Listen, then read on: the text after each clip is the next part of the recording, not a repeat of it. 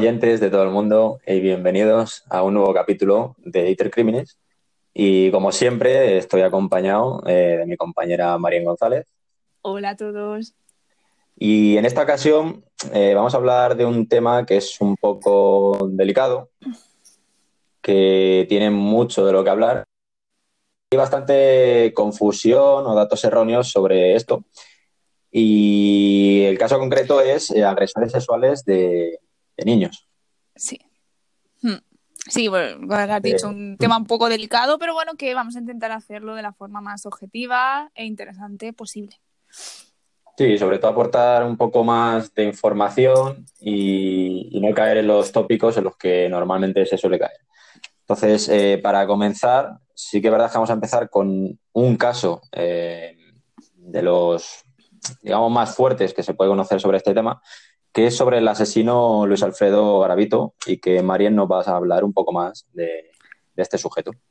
Sí, bueno, yo creo que todos ya le conocemos, aunque no muy a fondo, pero sí de oídas. Es uno de los delincuentes sexuales más conocidos en, Colombia.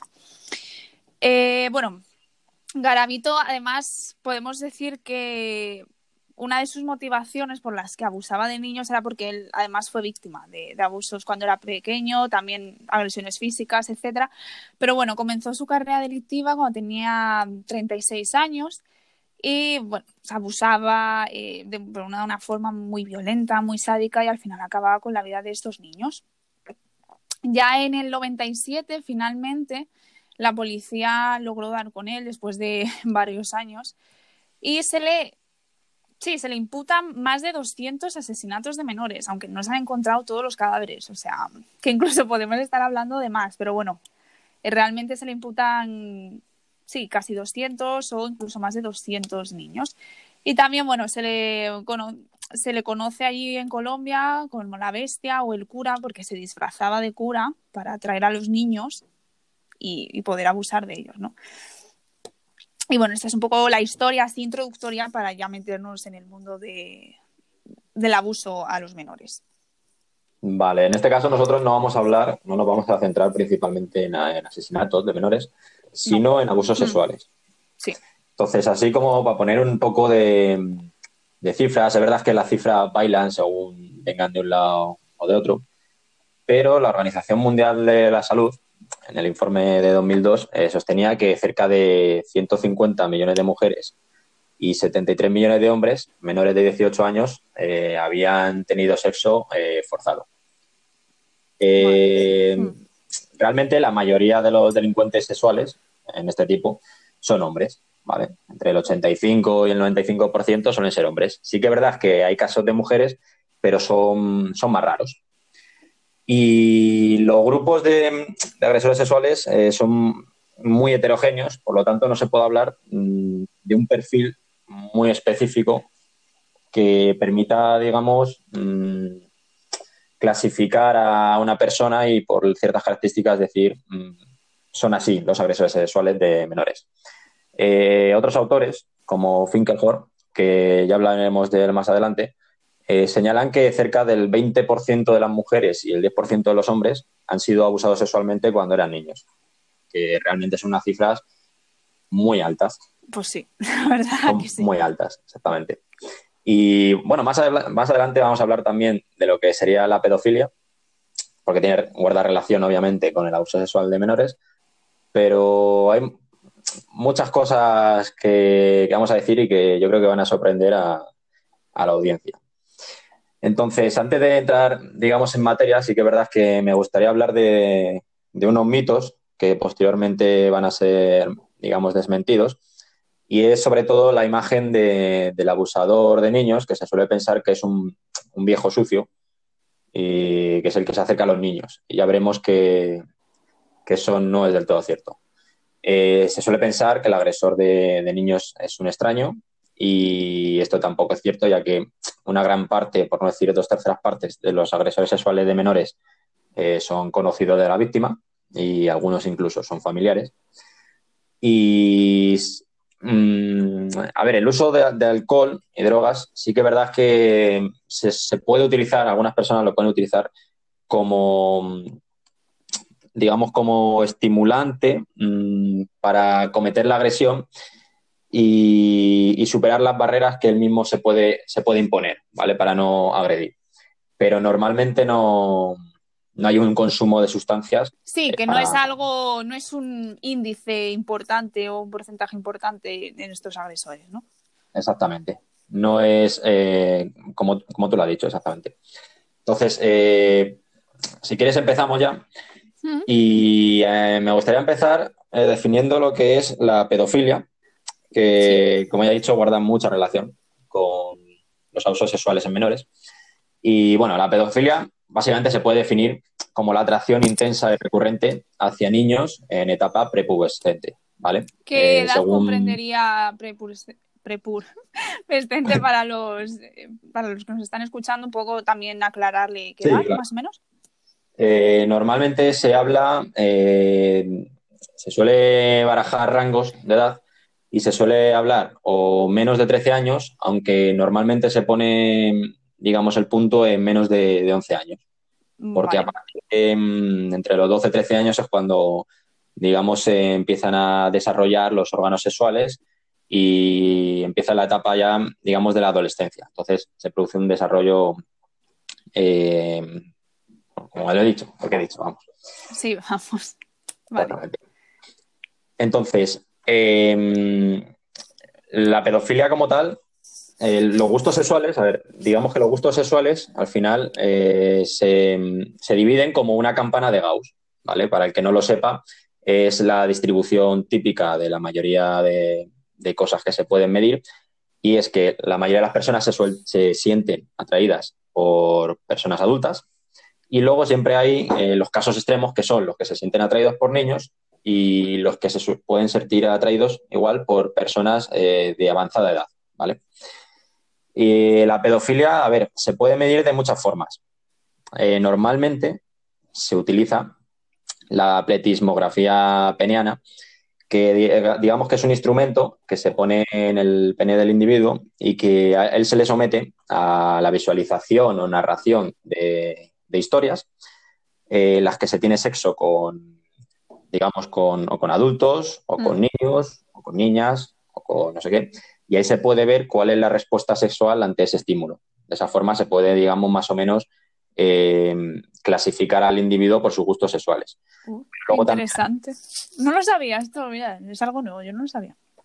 Pues de hecho es de los que más se utilizan en, los estudios eh, relacionados con, la excitación sexual. Incluso también se utiliza este, este instrumento, este método, para ver a los violadores si se excitan más ante sexo consentido que ante sexo, digamos, no consentido. Sí, vale. Y bueno, luego también hay otros cuestionarios que también se utilizan, pero normalmente se utiliza, se utiliza esto.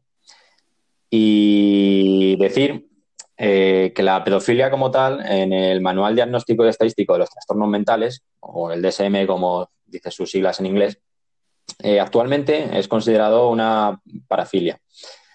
Tenemos que hacer una distinción, ¿vale? Mm, no es lo mismo parafilia que trastorno parafílico, ¿vale? Y esto lo vamos a ver más adelante. Eh, la pedofilia como tal sí que es en el desarrollo de las diferentes versiones del DSM eh, ha ido evolucionando. Es decir, por ejemplo, en el DSM-2, estamos hablando de 1968, la pedofilia se encontraba en la categoría de desviaciones sexuales y esta a su vez estaba en la sección de trastornos de la personalidad y otros trastornos mentales no psicóticos. Eh, a ver, hablamos de 1968 en los que estas desviaciones sexuales incluía, por ejemplo, la homosexualidad, que es algo que ya, se ha cambiado. Ya muy retrogrado. Claro, exactamente. Entonces, la, evolución, eh, bajo mi punto de vista, es buena, ya que luego se ha ido clasificando en las siguientes versiones en, la en una categoría de, parafilias como tal, eh, primero en trastornos psicosexuales, para posteriormente eh, clasificarla en trastornos sexuales y de la identidad de género, y finalmente, lo que sería el DSM actual, el DSM-5, lo mete en la categoría y sección de parafilias únicamente. Entonces, qué es una parafilia? Eso es. Esa es una muy buena pregunta, porque mucha gente estará diciendo. Claro, por eso digo, ¿qué es una parafilia? Es una parafilia. Vale. Pues una parafilia se puede definir como un interés sexual diferente a la estimulación genital o que no responde al interés sexual normal. Es decir, que puede referirse a tanto actividades anormales como al foco del interés sexual del propio individuo. ¿Vale? Es decir, mm, sé, que mm, la definición es un poco ambigua porque cualquiera puede decir, joder, yo tengo un gusto sexual un poco extraño, entonces puedo tener una parafilia. Eh, sí, puedes tener una parafilia y no supone ningún problema, ¿sabes? Mm, a lo que queremos llegar es que eh, la diferencia es, tú puedes tener un gusto sexual eh, diferente, que sería una parafilia, y tú puedes tener un gusto sexual que te provoca en ti mismo mm, ansiedad o una angustia, una disfunción social, lo que ya se clasificaría en un trastorno parafílico. ¿Vale? Entonces, eh, el trastorno de la pedofilia eh, necesita de unos criterios que se deben de cumplir para que sea diagnosticado. Primero es que tiene que tener una duración de al menos seis meses tiene que haber una excitación sexual por fantasías, deseos sexuales o incluso comportamientos que involucren una actividad con un niño prepubescente. El DSM lo incluye en 13 años o menos. Estas fantasías o deseos sexuales o comportamientos deben causar una angustia o una disfunción social eh, o en otras áreas importantes de la vida del individuo. Y la persona debe tener al menos 16 años y ser, eh, la persona, el sujeto debe tener al menos 16 años y ser al menos 5 años más mayor que el niño del criterio A. Es decir, eh, si tú tienes 18 años y mm, tú te sientes excitado por personas de 15 años, no se puede hablar del trastorno por pedofilia. Hombre, no, porque creo que mucha gente ha salido con, ¿sabes? Con gente un poco más mayor, ¿no? En esa etapa adolescente. eso es muy normal, ¿no? igual que si una chica de 15 con un chico de 18, eso es muy normal. Claro, que si tú tienes 12 años y estás con una persona que tiene 15 años, no puedes decir que esa persona es pedófila. Claro, porque es que al final la diferencia es que es mínima, no hay una diferencia grande, te quiero decir. Entonces, eh, el criterio más importante para diagnosticar el trastorno es lo que he dicho, que tiene que provocarte a ti mismo una ansiedad. Si, por ejemplo, el individuo niega que exista o que tenga un sentimiento de culpa o sienta vergüenza por esa mm, mm. gustos sexuales, pues podemos decir que nos encontramos ante una orientación sexual pedófila. Cuidado con esta interpretación que se puede hacer, ¿vale? Eso lo primero. Porque, mm, por ejemplo, hay un autor que sí que dice que la pedofilia se podría considerar como una orientación sexual pero en vez de, mm, del género o del sexo, eh, de la edad, ¿vale? Que se considere de esta forma no significa que deba ser aceptado. Eh, efectivamente, es lo que te iba a decir. Claro. Pero sí que sería una forma, digamos, de clasificar el gusto sexual en función de la edad y, no de, mm, de, lo que ya he dicho, del género o del sexo. Mm. Entonces, eh, bueno, hay unos criterios específicos que me gustaría que los comentases, Mariam. Sí, eh, aparte de lo que ha dicho Sergio, eh, para diagnosticar la pedofilia, o sea, es complicado, ¿vale? Tiene, tiene unos requisitos. Y además tiene, por ejemplo, el médico, ¿no? Que lo diagnostique tiene que especificar si esa, ese gusto, o sea, por los menores es de tipo exclusivo, es decir, que solo siente un deseo sexual por niños, eh, no, siente más deseo que por niños, es decir, ni por adultos, ni por personas eh, en edad avanzada, nada. O si es de tipo no inclusivo, es decir, que abarca varias generaciones. Luego, además, hay que especificar si es una atracción sexual por niños o si es una atracción sexual por niñas, ¿vale? Hay que diferenciar ese género. O incluso puede ser por los dos, ¿vale? Porque hay eh, sujetos que sienten deseo sexual por ambos géneros. Y luego especificar eh, ambos géneros, no, perdón, ambos sexos. y luego especificar si es limitado al incesto, que esto también lo vamos a tocar más adelante. Incesto es decir, si es dentro de la familia, un padre que abusa a su hija, un tío, un hermano, abuelo, etcétera, o una madre que abusa a su hijo, que también se da, ¿no? Pero es verdad que es en, menor porcentaje. Y eso sería pues todas eh, las especificaciones que deberían de eh, diagnosticarse en la persona. Vale, pues como hemos visto, bueno, Sergio nos ha explicado muy bien la pedofilia. Ahora hay que distinguirlo. Yo creo que todos conocemos eh, la palabra pederastia, ¿no? Es un pederasta. Eso lo hemos escuchado todos. Entonces, claro, eh, ¿en qué se diferencia eh, un pedófilo de un pederasta? Bueno, la primera diferencia es que el, pedófilo no tiene por qué agredir sexualmente al menor. Es decir, un ejemplo, yo puedo tener una fantasía sexual con un niño, pero se queda en eso, nada más. No voy más allá, no paso a la acción. Mientras que la pederastia sí que ya hay un paso a la acción. Ya hablamos aquí de una agresión sexual al menor. ¿Vale? Eso tiene que quedar bastante claro. Cuando hablamos de un pedófilo y cuando hablamos de un pederasta. Y además, el pederasta no tiene por qué ser pedófilo. Es decir, que hay estudios que han comprobado que un, un adulto que agrede a un menor no tiene por qué ser diagnosticado como pedófilo. Es decir, no tiene por qué tener un trastorno parafílico. Entonces, claro, te quedas, ¿no, Sergio? Un poco en plan, ¿eh? Entonces, ¿cómo agredes a un menor si no tienes diagnosticado un, trastorno parafílico relacionado con eso? ¿No? Y luego eh, tendríamos eh, y luego lo, que os había comentado, ¿no? Que no tiene por qué diagnosticarse la pedofilia. Por ejemplo, en el estudio este que os voy a comentar, se, cogieron muestras de abusadores de menores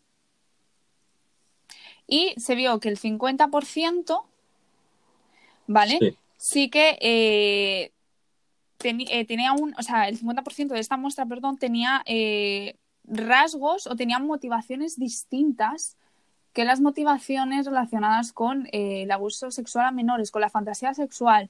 Tenían rasgos, por ejemplo, antisociales, de oportunismo, que esto lo veremos más adelante, un poco cuando ya hablemos del perfil del abusador, ¿vale? Mm. Que no, o sea, no se les diagnosticó con rasgos eh, parafílicos, por así decirlo, sino con estos rasgos antisociales, que también son importantes y los tendremos más en cuenta adelante eh, a la hora de distinguir un poco el perfil. ¿Vale? Entonces, bueno, me, pues gustaría... Dime. Sí, me gustaría eh, apuntar aquí una cosa Sí. es que, sobre todo al dato que has dicho de que el 50% de, de los agresores sexuales de. De, bueno, de la muestra de. No, pero la muestra de, del estudio, claro. No, no, pero a ver, yo, yo he visto un, un metaanálisis realizado por, eh, por un investigador sobre un montón de estudios y la media sale esa, más o menos un 50% en la mayoría de los estudios. Hay algunos que es más, otros que es menos. Entonces, más o menos se podría poner ahí, digamos, el Sí, pero vamos, más o menos lo mismo, sí, vale. Sí. Y me gustaría eh, mencionar que mm, el hecho de que una persona, eh, un agresor sexual, tenga múltiples víctimas menores, mm, no es un gran indicador de que esa persona sea pedófila, ¿vale? Pero sí que es verdad que si esa persona, si un agresor sexual consume pornografía eh, infantil, sí que es un indicador fuerte de que es pedófilo debido a que nosotros consumimos una pornografía que nos gusta, ¿sabes? Adecuada a tus intereses sexuales. Entonces, mm. un individuo que consume pornografía infantil, su interés sexual eh, está en los niños. ¿Vale? Sí, claro. Y, bueno, eh, también decir, a ver, sí que es verdad que cuando diga este dato va a parecer que, bueno, que esto es una locura. Y bueno, el DSM eh, establece más o menos que entre el 3 y el 5% de la población mundial es pedófila. ¿Vale? Eh, hay un autor que sostiene que a lo largo de los años eh, ha ido rebajando ese número y lo sostiene más o menos en el 1%. Pero sí que es verdad que entre el 3 y el 5% es lo que la mayoría de los estudios apuntan. Entonces es un dato bastante grande. Pues sí, pero recordemos que, Claro, recordemos que no todos los pedófilos llegan a agredir, ¿vale? Claro. Hay muchos que ellos mismos, mm, sabiendo el trastorno que tienen o los gustos sexuales que tienen, se sienten mal, ¿sabes? Se sienten mal y, lo pasan mal, ¿vale? Y no quieren agredir. Entonces, eh, bueno, ya has explicado lo que es eh, lo que es el pederasta, mm. ¿vale? Que es una forma de decir, el que agrede a niños es pederasta, el pedófilo es el interés sexual únicamente. Efectivamente. Y me gustaría, mm, bueno, si tienes algo más que decir. No, de este punto no. Eh, yo ya pasaríamos a las teorías. Vale, sí, pero, antes quería mencionar la, la ¿vale? Ah, es cierto, sí. Que la ebefilia, digamos que es el interés sexual en niños pubescentes, ¿vale? que para que nos entendamos es en, básicamente en adolescentes, niños que ya están desarrollando rasgos bueno, adultos, no, me sé explicar, sí, adultos, adultos. Sí, exactamente. esa época de adolescencia en la que todos nos desarrollamos. Exactamente, y es eh, una clasificación eh, bastante que, se tiene bastante en cuenta en la mayoría de los estudios, porque hay agresores sexuales que mm, el rango de edad de sus víctimas lo ves que está por debajo de los 11 años, y hay otros agresores sexuales que únicamente van eh, a lo que digo yo, a adolescentes. Entonces, es, a mí me parece interesante distinguirlos porque el tratamiento puede ser eh, diferente o es más adecuado si va hacia unos o si va hacia otros. Sí, o sea, a ver, eh, claro, es que no mm. es lo mismo, por ejemplo, un niño de nueve años, ¿no? Que a lo mejor que una niña ya, bueno, una niña, una adolescente de 16, ¿no? Claro, exactamente. Que al final, o sea, hay, hay, hay chicas que están muy, muy desarrolladas con esa edad, entonces al final eh, tienes esos, ¿no? Esa apariencia un poco de mujer adulta, por lo tanto es más normal que a lo mejor eh, hay, hombres más maduros que se sientan atraídos, ¿no? Pero no quiere decir que esté bien, pero bueno, que al final sí que es cierto que no es lo mismo, no, el, no hay el mismo grado de desarrollo, no es el mismo cuerpo, por lo tanto sí que es verdad que a la hora del tratamiento tiene que haber una distinción grande. Claro, y a ver, una de las cosas que más se tendría que tener en cuenta es saber, la, mm, digamos, el grado de maduración eh, de la víctima del agresor versus algo muy complicado, ¿sabes? Sí, bueno. Porque puede tener, claro, mm, la niña o el niño que ha sido agredido puede tener 11 años, pero presentar unos rasgos eh, muy avanzados para su edad. Por lo mm. tal, a lo mejor al individuo no se le clasificaría como pedófilo, ¿sabes? Entonces, más que la edad, la edad al final es orientativo, pero más que la edad sería más importante conocer eh, el, desarrollo de los... Sí, el aspecto físico, sí, por así decirlo. Claro. Y bueno, antes de pasar a las teorías, sé que voy a ser muy pesado en este, en esto. En este tema sí que es verdad que voy a hablar de muchas cosas. No pasa nada, para eso estamos, para aprender. De forma general, ¿vale? Esto llama mucho la atención a las personas que se lo he contado y esto, Marien, yo creo que a ti no te lo he contado, pero de forma general, eh, en un estudio que se ha realizado sobre adultos normales, ¿eh? no agresores sexuales, y que creo que eh, fue a través de la pletismografía, ¿vale? los hombres, era, era hacia hombres, ¿vale? Hombres adultos. Los hombres se sentían, en primer lugar, en, grado de, excitación o atraídos sexualmente, en primer lugar, por mujeres adultas, lo cual es lo más obvio. En segundo lugar, eh, por mujeres, por chicas adolescentes. En tercer lugar, por niñas, ¿vale? Y luego puntuaban negativo en cualquier tipo de atracción sexual por hombres, ¿vale? Es decir, que mm, un hombre heterosexual, eh, que no sea pedófilo ni nada de eso, se siente más atraído por una niña eh, que tenga ocho años de edad que por un hombre adulto, ¿vale? Hmm. Que puede parecer que dices, pero eso es porque, yo qué sé, o está enfermo esa persona. No, eso es una respuesta natural del cuerpo. Es decir, si tú eres heterosexual y hmm. gustan las mujeres, te vas a sentir más atraído por una niña que por un hombre adulto. Eso es Vale, interesante. Vale, entonces, eh, bueno, Mariam, eh, te toca a ti y nos vas a comentar Sí, las teorías. sí, las teorías más influyentes acerca de la agresión sexual en, menores. Así que te dejo todo para ti. Vale, bueno, eh, primero decir que no hay una causa concreta, ¿vale? Que diga, oye, pues por esto tú vas a agredir a menores. No lo hay. Pero sí que tenemos teorías que nos han aportado diversos autores para explicar un poco el cómo un adulto llega a, a ser pedófilo o a ser pederasta. Entonces, tenemos por eh, el primero y uno también de los más conocidos, que es el modelo de Finkelhor. Él explicaba, ¿vale? Que para que se diera abuso sexual tenía que, eh, lo quiero hacer de forma fácil, ¿vale? Tampoco me quiero aquí poner muy científica, pero eh, él decía que tenía que haber una serie de factores ¿vale? Uno detrás de otro para que se llegase a ese momento del abuso sexual. Entonces, él divide estos factores. Uno es la congruencia emocional, es decir, hay una inmadurez en el, en el individuo. ¿Vale? Él se sigue viendo como un niño, por lo tanto va a manifestar necesidades emocionales infantiles y deseos sexuales infantiles.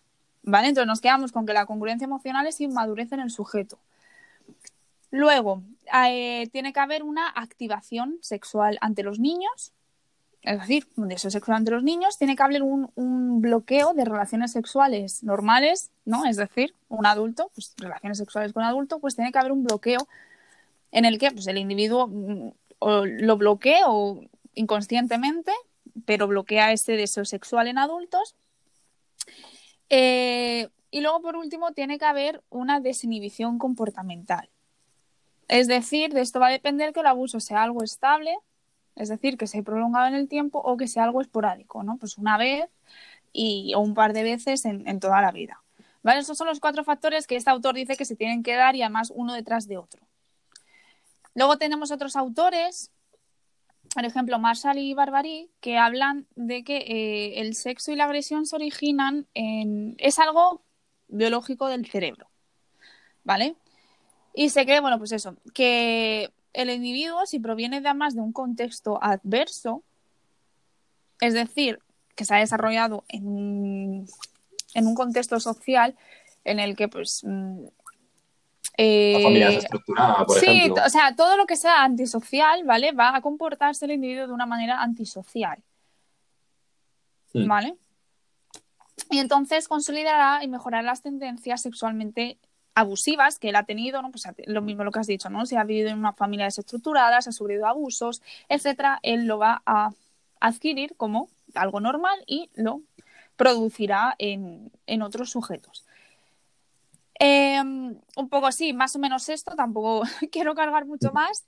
Y, y, bueno, sí, más o menos esto. También la falta de habilidades sociales, como hemos dicho, hace que todo esto, pues, eh, al individuo le cree una disfunción social, lo que pues, le va a provocar eh, este tipo de comportamientos. Pero como ya os digo, es algo que no siempre se va a dar, ¿vale? No porque el, la persona haya sido abusada de, de, pequeña se va a convertir en abusador, ¿no? Pero bueno, sí que es verdad que existe, es una realidad y hay un porcentaje de estudios que, que lo dicen. Vale. ¿Tú qué más nos traes de teorías? Sí, eh, bueno, yo iba más por unas teorías, eh, digamos, más biológicas o Mm. genéticas, y es que, mm, bueno, basándonos en, en la biología, eh, lo que sería sentirse atraído sexualmente por un niño prepubre eh, no es biológicamente adaptativo. Es decir, las eh, probabilidades o posibilidades de que exista en este caso, de que, de que el- la víctima pueda tener un hijo y que se desarrolla de manera normal eh, son muy bajas, es decir, aumentaría la mortalidad del feto, incluso de la propia eh, mujer. Es decir, ya de por sí no es, eh, como he dicho, biológicamente adaptativo. Pero sí que es verdad que hay algunos estudios, no se puede vincular únicamente, digamos, la, pedofilia o el, el abuso sexual a menores a procesos puramente biológicos. Al fin y al cabo tiene que ser un, un mix, digamos, de teorías cognitivo-conductuales y de teorías eh, de corte biológico, en este caso. Porque hay diferentes estudios que demuestran eh, estructuras anormales en el cerebro de pedófilos, como por ejemplo en el lóbulo temporal izquierdo, la parte del cerebro, Mm. y el componente genético, eh, yo voy a hablar de, mira, hay un estudio, que es el mayor estudio longitudinal que se ha hecho, que es un estudio longitudinal que se hace a lo largo de un montón de años, ¿vale? Y que involucró a un total de 21.566 personas, ¿vale? Agresores sexuales. Entonces, eh, digamos que lo que se hizo, eh, los resultados fueron que eh, comparando entre factor que, contribución genética, factores ambientales compartidos y factores ambientales no compartidos, el, el resultado o la conclusión que sacaron los investigadores es que los factores genéticos contribuyen el 46%, ¿vale? Lo cual es bastante alto. Mm. El ambiente compartido influye un 0%. ¿Y qué Vale. es el ambiente compartido? Ambiente compartido, eh, en este caso, sería cuan- eh, en el ambiente que comparten, porque como se hace comparación entre, entre hermanos o entre familiares, pues sería el ambiente, el ambiente que ambos reciben, ¿sabes? Es decir, el ambiente Vale. en el que están en casa. Mm.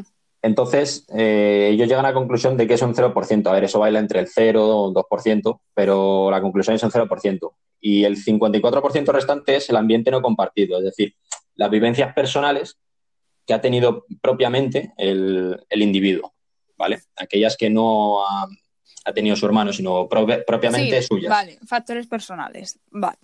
Exactamente. Y, y bueno, solo invitar si a alguien más le interesa eh, ver algún estudio del investigador Cantor que está, digamos, especializado en, diferencias que hay en partes del cerebro en pedófilos, en por qué unos son de una forma y otros de otra. Y, por ejemplo, esto que me, resultó llamativo es que el número de zurdos en pedófilos es el doble que en la población normal, ¿sabes? Lo cual, sí, sí, sí. Lo cual, obviamente, no significa que ser zurdo ya, ya, no. claro. Que la gente suele entenderlo, entenderlo así. Pero bueno, que es, es algo curioso y que al fin y al cabo tiene que tener algo que ver con, con la distribución o las redes neuronales de, de cada uno.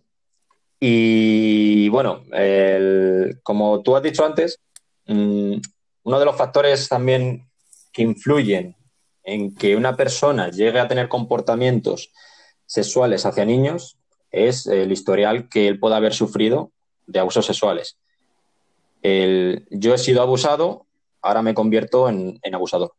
Hmm. Sí, eso, eso, es, eso es típico, pero evidentemente no quiere decir que todas las víctimas se conviertan en abusadores. es decir, de hecho, la mayoría de las víctimas de abusos sexuales no llegan a abusar. Menos mal. Pero, exactamente, menos mal.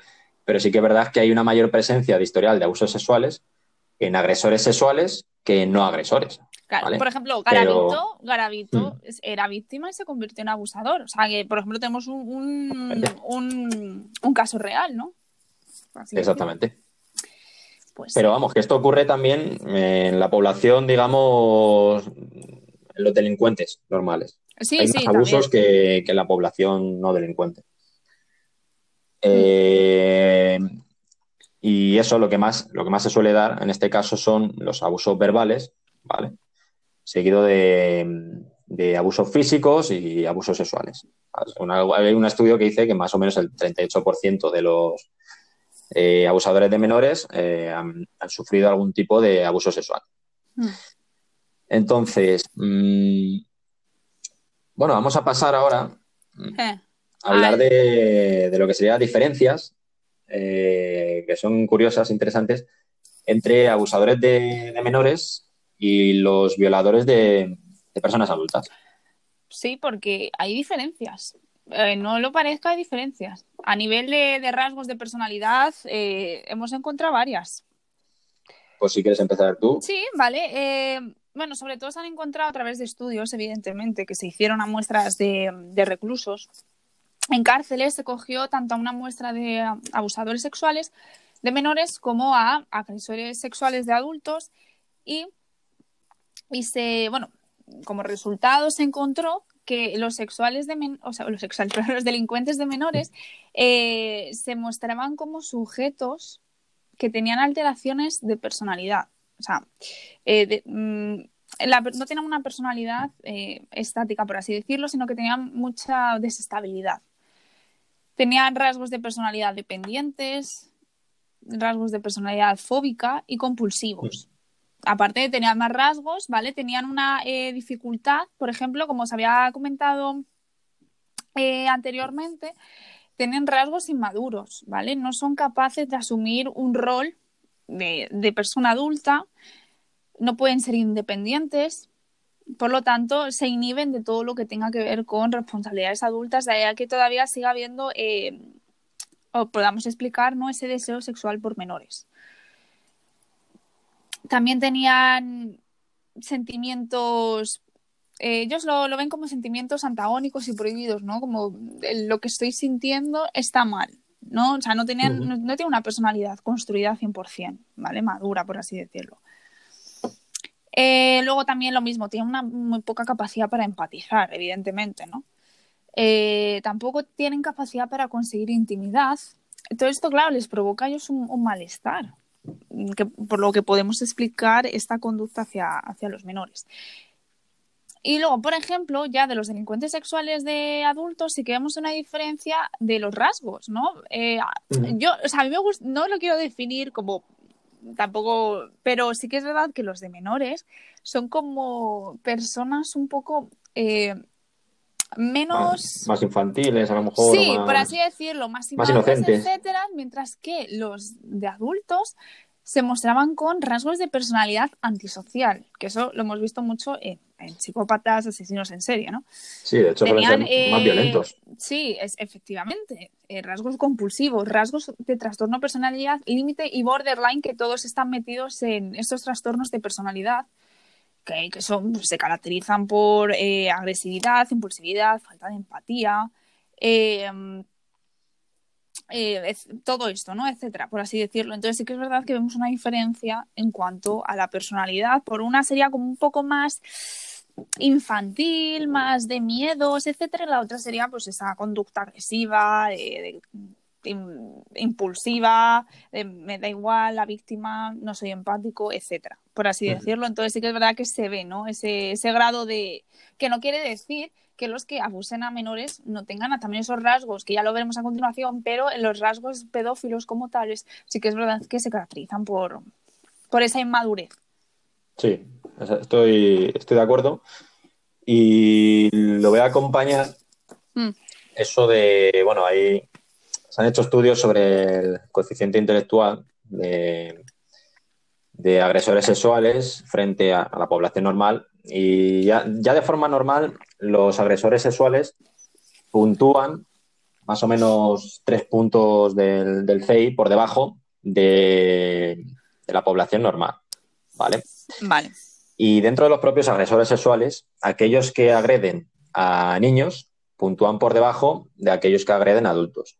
La diferencia es muy baja, pero existe. ¿Vale? Y luego también los que serían considerados eh, como pedófilos eh, incluso puntúan eh, por debajo de los que no son considerados pedófilos. Es decir, hay diferencias entre, entre, los entre los agresores sexuales de niños, incluso hay diferencias entre los diferentes tipos que se pueden agrupar. Sí, entre lo podemos diferenciar como que tampoco quiero diferenciarlo como pedófilo y pederasta porque pederasta también puede ser pedófilo, ¿no? Pero sí que es verdad mm que, que, no, como hemos dicho, no todos son pedófilos. Entonces sí que ahí esos rasgos sí que podrían estar más en los no pedófilos. Sí, y, bueno, en cuanto, como ya he mencionado antes, en cuanto a los abusos sexuales sufridos en la infancia, eh, bueno, ya he dicho que los agresores de adultos eh, sufren menos abusos sexuales que los agresores de niños y también diferenciando entre los agresores de niños considerados pedófilos y los que no son considerados pedófilos, los pedófilos también sufren más abusos sexuales. ¿Vale? Siguen existiendo esas diferencias. Es como que eh, los pedófilos son los que mm, más sufren de estas cosas. Sí, vale, sí. Los que más sufren de estas cosas y los que más eh, destacan. Y, bueno, por ejemplo, eh, es verdad que cuando tú piensas en agresores sexuales, se suele pensar que mm, la testosterona mm, puede jugar un papel importante porque al final y al cabo la testosterona está, está relacionada, digamos, con el, grado de agresividad también. Pues en pedófilos, por ejemplo, mm, es mucho menor que la población normal, la testosterona, es mucho más baja. ¿Vale? Lo cual llama la atención. Y sí que es verdad que hay otras hormonas que, mm, destacan. Tampoco, no vamos a explicar eh, lo, que, lo que hacen las hormonas, pero, por ejemplo, la hormona luteinizante o la hormona folículo estimulante es eh, mayor en pedófilos que, en la población de control, en la población que no, que no agrede. Y bueno, hasta ahí, hasta ahí sería todo. ¿eh? Hay muchas cosas que decir sobre las diferencias, pero vamos, eso sería de forma general aquellas que más llaman la atención. Entonces, pues em, me gustaría decir también, en cuanto a, cómo actúan, digamos, el modus operandi que suelen tener estos agresores de menores. Y es que, a ver, sí que es verdad que es, diferente. Es que al fin y al cabo aquí hay que hacer muchas distinciones todo el tiempo, ¿vale? Vale. Lo cual complica la cosa. porque los, los que son puramente pedófilos se diferencian mucho de los que no son pedófilos, ¿vale? Los que no son pedófilos suelen tener una, una personalidad antisocial, ya de por sí. Y normalmente suelen ser personas mmm, más agresivas, ¿vale? Y que abusan de un menor porque ven la oportunidad de hacerlo. Es decir, ven la oportunidad de hacerlo y le da igual abusar de un menor o abusar de una mujer adulta. Eso sí, yo creo que tiene eso más que ya no tiene tanto que ver con que les cite sexualmente eh, el niño, ¿no? O la, o la mujer, sino ya creo que tiene que ver algo como, oye, yo, yo me quiero aliviar, mm. ¿no? Como algo... Sí, a lo mejor más el, el sexo aliviar, no consentido. Sí, Claro, sí, ese sí, esa dominación, eso, oye, pues quiero un poco aliviarme, pues ya hasta que te tengo a ti, pues mira, ya está, ¿no? Es ese placer lo que le genera eh, el poder, la dominación, más que el, el, el sexo, bueno, no el sexo en este caso, sino el, eh, la diferencia de edad. Sí, de hecho, no me quiero meter tampoco en el tema, pero sí que hay algunos autores eh, que barajan la posibilidad de, de diagnosticar o de, digamos, poner sobre la mesa lo que ellos denominan el PCD, que es el Paraphilic Coercive Disorder, que es el trastorno parafílico, digamos, coercitivo, y que es aquellas personas que les gusta tener sexo eh, no consentido, que es lo que más les excita, ¿sabes? Hmm. Que una relación sexual normal no, no se sienten atraídos por ella y entonces, digamos, esos serían como los puros violadores, por vale, así decirlo. Sí, sí, sí. Vale. Entonces, eh, bueno, voy a entrar ya en materia de lo que sería el modus operandi o cómo actúan. Y esto, está sacado de, de, un caso, ¿vale? Pero me parece que es bastante aplicable a un montón de casos. Y según lo que hemos visto en las teorías que nos ha contado Mariem, eh, me parece que, que, sigue, digamos, los pasos. Y es que eh, lo primero que hace, eh, eh digamos, el, abusador, primero tiene que tener acceso al menor, ¿vale? Entonces, este hombre lo que hacía era que se cuidaba de niños, ¿vale? Y además le querían mucho en su comunidad, en su comunidad, porque los niños le querían mucho, era muy majo. Y él se presentaba a sus vecinos para, para hacer de canguro, ¿vale? Y se ganaba, tenía mucha labia, se ganaba la confianza de los padres y le dejaban cuidar de, de, los niños. Él solo iba a por niños. Es decir, sus víctimas no eran niños, eran únicamente niños, vale. Y de hecho, mmm, algunos estudios sostienen que los que van únicamente a por niños son más peligrosos que los que van eh, a por niñas. ¿vale? Hay unos estudios que dicen que sí y otros que dicen que no. Pero bueno, eso para, para, quien quiera investigar un poco más. Entonces, lo que él hacía es, eh, primero, digamos, eh, controlar al niño y le va introduciendo a través de una serie de juegos lo que sería eh, el sexo. Ten en cuenta que estamos hablando de, de niños que tienen entre 8 y 11 años, más o menos, y que el sexo para ellos pues, es algo desconocido y que no, no, no lo llegan a entender. Entonces, lo que hace es una introducción eh, al sexo, eh, simplemente diciendo como que es un juego o inventándose un caso de, de, otro niño, decir, ah, pues, pues mira, tengo un amigo que se llama no sé qué y que él ha jugado a este juego y que a, a él le gusta, ¿sabes? A él le gusta y no ha puesto ninguna pega. Entonces el niño dice, ah, pues yo también quiero jugar o yo también quiero ser como ese niño. Sí, ¿sí? les manipula, porque claro, el niño no se da cuenta de, de, lo que está haciendo. Es que los niños cuando hacen eso no saben, evidentemente, lo que están haciendo. Entonces es muy fácil es, de manipularles, claro, sí. Vale. Sí, y sí. entonces, una vez que vas introduciendo eso, lo que va haciendo eh, no suele ocurrir, a lo mejor eh, el mismo día. Mm, a ver, yo estoy hablando de, de un abusador de menores, eh, digamos, a largo plazo, no uno que coge aquí, abusa y, desaparece, sino uno que se va ganando, digamos, la confianza del niño para ir prolongando los abusos durante mucho tiempo, ¿vale? Que es lo que hacía este, este sujeto. Entonces, eh, primero le presentaba lo que es el sexo, ¿vale? Que, que, lo entendiese como que era algo bueno o que era un juego, y a partir de ahí hacía un, eh, un escalamiento, ¿vale? Primero era nada más que a lo mejor tocarse, luego era mm, desvestirse, no sé qué. Y una de las cosas que sí que me llama la atención de este sujeto es que él afirmaba que una vez que conseguía uno de los objetivos, por ejemplo, primero los tocamientos, pues eso ya no le satisfacía sexualmente y tenía que ir a más, ¿vale? Entonces, lo siguiente era, por ejemplo, eh, desvestirle. Y una vez que ya lo había conseguido, ya no le valía. Entonces ya tenía que haber eh, masturbación, por ejemplo. Y una vez que lo conseguía, ya no le valía. Entonces iba, digamos, escalando a cosas más graves. Cuando ya llegaba al máximo, que para él era controlar el clímax del niño, cuando él llegaba a ese máximo, ya digamos como que había terminado con el niño y que ya pasaba a otra víctima, ¿vale? Porque ya no sentía atracción, había conseguido todo. Entonces, mm, tras una agresión, lo que hacía el, abusador era determinar cuál era el impacto emocional de la víctima, ¿vale? Ver cómo le había sentado eso, e intentar conseguir que la víctima eh, minimizase la agresión y la viese como, ha sido un error, no va a volver a pasar, no te preocupes y por ello te doy una, recompensa. Por ejemplo, decía, oye, lo siento por lo que he hecho, mira, te voy a comprar, yo qué sé, este juguete. Y el niño es como que, ah, me has comprado juguete, ah, qué bien, no sé qué. Como que le va metiendo ya en la mente que agresión es igual a eh, premio. Sí. ¿Vale? Para que normalizase la agresión. Madre mía. Y esa era, digamos que, la forma de actuar, ¿sabes? Agredía, premio. Eh, al, día, al, día siguiente, la próxima vez que le viese, volvía a agredir y le daba un premio más grande, ¿sabes? Cuanto mayor era, digamos, el avance que tenía con el niño, pues más le tenía que, pagar, por así decirlo, por su, por su silencio, para que el niño luego no, no se chivase. Sí, claro. Mm.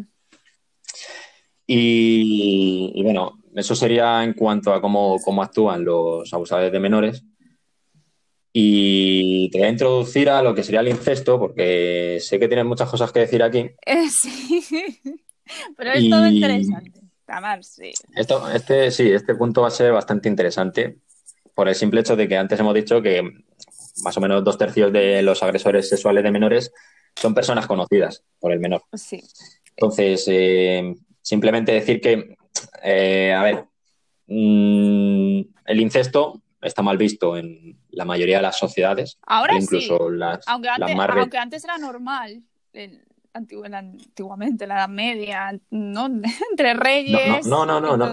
Ya, pero era, eso era, es diferente, ¿sabes? Es decir, ahí era diferente porque mmm, entre hermanos y estas cosas, o primos, era diferente visto al padre e hijo, ¿sabes? Eso sí que era como mal visto la mayoría de las sociedades incluso Sí, pero pasaba. O sea, sí, obviamente que pasaba. no como ahora, evidentemente, pero pasaba. O sea. Sí, sí, pasaba. Y bueno, a mí solo me gustaría dejar eh, una diferencia, ¿vale? Entre dos tipos de incesto que puede haber, que es el incesto genético y el sociolegal. ¿Vale? vale. El genético es aquel que tiene un vínculo genético con la persona, padre, hijo, hermano, hermana, primo, prima, etcétera, y el sociolegal, que es el padrastro con el hijastro, eh, el tío que no, que es em, sí, el que está casado no es con la tía de sangre. Sí. La tía genética, digamos, por así decirlo. Y porque también hay diferencias ahí entre esos dos tipos de, abusadores incestuosos. Y de hecho es, eh, hay más eh, casos de, hay más prevalencia de padrastros que abusan sexualmente de sus hijastros que de mm. padres que abusan de sus hijos. ¿Vale? Vale. Así que, bueno, cuando quieras. Vale, sí, no, a lo mejor tienes algo más que decir. Eh, vale, bueno. Este punto, como ha dicho Sergio, vamos a hablar de los abusos dentro de la familia, que aunque todos y yo antes también, ¿no? De, estudiar criminología y de estudiar este tema, era muy típico pensar, ¿no? Que el típico mm, agresor de menores era uno pues, que te venía en el parque, cogía a tu hijo, que también ha pasado, ¿no? Por ejemplo, el de Ciudad Lineal. Pero bueno, era así visto, ¿no? El típico desconocido que va a una zona de niños, coge, se lo lleva y abusa. ¿No? Pero la realidad es que la mayoría es gente conocida, por lo tanto, eh, el impacto es mayor, ¿no? como piensas, ¿no? Que un padre, emocional al final. Un padre, ¿no? Que va a abusar de su hija. En fin. Bueno, antes de empezar ya con la parte un poco más teórica, eh, voy a exponer el caso que yo creo que también somos todos, pero la mayoría conocemos, que es el caso del monstruo de Amstetten.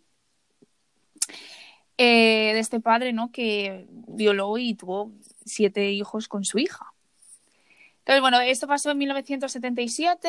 Además, eh, la hija estaba recluida en la casa, en el sótano. Y Sí, esto estuvo varios años, no, un montón de años Es- estuvo allí estuvo. secuestrada, digamos. Sí, estuvo, pero un montón. Vamos, ya te digo, si tuvo siete hijos. O sea, estuvo durante nueve años. Joder. Eh, sola, lo que digo, en, un- en el, en el, só- no en el sótano en sí, sino era como eh, construyó el, el, el hombre construyó, pero nada, o sea, he visto fotos y Como un zulo, ¿no? si lo Como queréis zulo, ver en internet, eh, eh, sí, era como, es que no sé ni explicarlo, era como un pasillo pequeñito, así como Mm. más eh, con los tabiques, o sea, un horror, tú imagínate vivir ahí nueve años. Sí, de hecho, si, si no me equivoco, por si a alguien le interesa más el caso, hay una entrevista a la, sí, claro, eso ya a la cada chica, uno si quiere ya siendo mayor.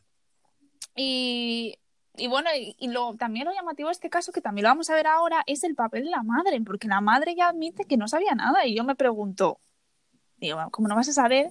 Primero porque tú dices, ¿dónde está mi hija, no?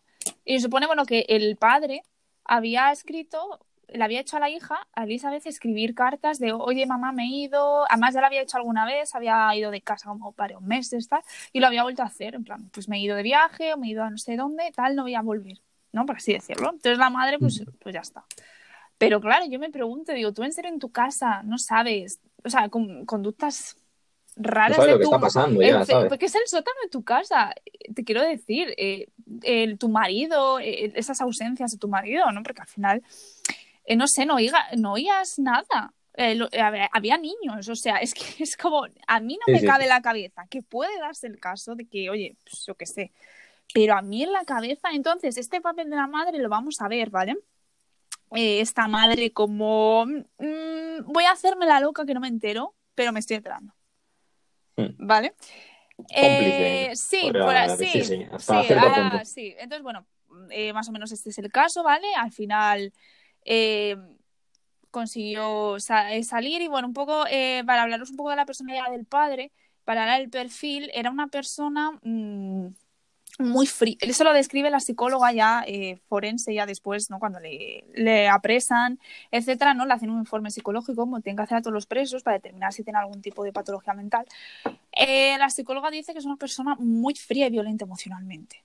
Y que además eh, es el típico, ¿no? Antisocial, psicópata de caigo bien a la gente, soy tranquilo, educado, pero que luego tiene esa personalidad tan, tan sádica. Vale, Vamos ya a empezar con la teoría. Bueno, primero vamos a ver el, el perfil del padre abusador y el de la madre abusadora o el de la madre que no me quiero enterar de lo que está pasando y me hago la loca. ¿Vale? Eh, bueno, el, el perfil del padre abusador tenemos... eh, no voy a decir del padre solo, voy a hablar un poco también aquí de tío, abuelo, etcétera, porque también se da, ¿vale? Entonces, eh, vamos a distinguir entre el, abus- el perfil del abusador, que como habíamos dicho antes, es una persona como más inmadura, eh, que eh, no es capaz de desarrollar emociones estables, eh, eh, desarrollar una intimidad, por así decirlo, y luego el, de, el, el- el del abusador, que es violento, es sádico, etcétera. Vale, el primero es una persona reservada, ¿vale? Lo mismo, es muy educada. Además es que es moralista, o sea, quiero decir, es el típico que va a la iglesia, moralista, el sexo lo ve como algo de, de Que tiene matrimonio. un guion, Sí, pero que luego claro, pero, pero porque. Claro, él se inhibe de esos deseos como pues, para hacerse un poco más moralista, más religioso, de más puritano, ¿no? Para que la gente, pues, y él a sí mismo intentar rechazar esos pensamientos que tiene, ¿no? Eh, también, además, a la hora de definir, por ejemplo, la relación que tiene el matrimonio, eh, es, es una persona muy sumisa, o sea, no es autoritario, ¿vale? Este tipo de, de abusador y además puede inspirar eh, ternura, simpatía, lástima, ¿no? O sea, es un poco mm, este tipo de hombre de hoy qué bueno es, etcétera. Entonces, en este caso, esa unión de abusador con la víctima sí que se va a mm, caracterizar por eh, intercambios muy focalizados en cariño, en ternura, en esos lazos de, de unión familiar, etcétera. Eh, hemos dicho que se va a caracterizar, no va a ser nada agresivo, va a ser pues, dulce, eh, con la niña o el niño eh, inocente, va a ser, no, bueno, como el típico padre, tío, abuelo, ¿no? Pues que todos queremos, pero que eh, esa forma, esa personalidad lo va a usar como para ganarse al, al menor. Y además el menor lo va a ver como algo bueno porque no le está agrediendo, no le está pegando, etcétera, ¿no? Lo va a ver, bueno. Es una persona que conoce. Claro, entonces el menor lo ve, bueno, pues es un juego más.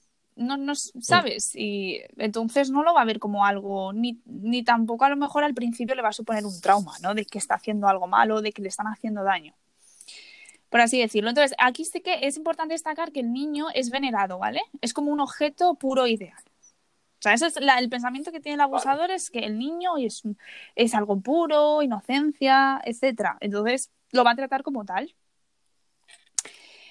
Y desde este punto de vista, ¿vale? Son eh, individuos que sexualmente tienen una aversión a la sexualidad adulta. ¿Vale? Y aquí sí que dentro entraría lo que es la psicopatología del pedófilo. Aquí sí que eh, sería el pedófilo como tal descrito en trastorno parafílico. ¿Vale? Vale. Y luego ya estaríamos entre los individuos que eh, sí que son violentos y que son agresivos. Eh, como ya hemos dicho, tienen personalidad antisocial, eh, les someten a través de violencia física, psicológica, humillación.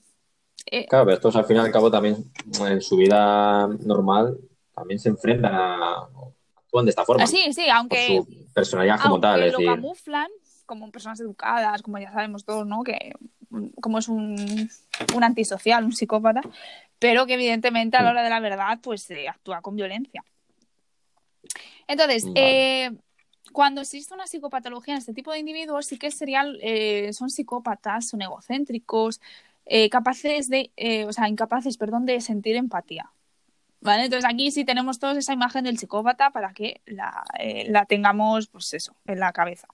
Y es que además, este tipo de, de persona es el típico que graba a los niños, les saca fotos, vídeos, el que consume pornografía eh, infantil, eh, les hace participar ¿no? en estos vídeos pornográficos. O sea que por lo menos ya vamos viendo un poco eh, esa diferencia entre lo de que verdad que tiene un trastorno parafílico de pedofilia con el que al final es el típico pederasta oportunista que quiere gozar con la violencia, sadismo, como tú habías explicado antes, ¿no?